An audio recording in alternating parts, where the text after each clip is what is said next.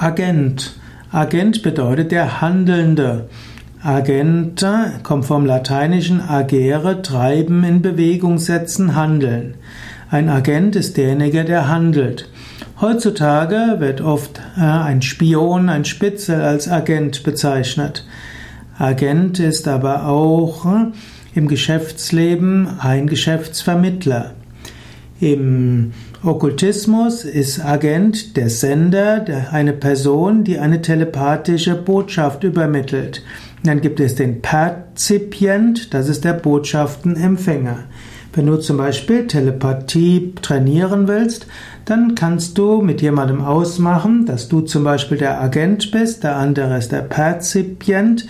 Und dann könntest du dir eine bestimmte Farbe vorstellen und der andere soll es erraten. Oder du kannst dir eine Form vorstellen oder auch ein bestimmtes Wort. Und so kannst du feststellen, ob du tatsächlich eine gute telepathische Verbindung mit jemandem herstellen kannst.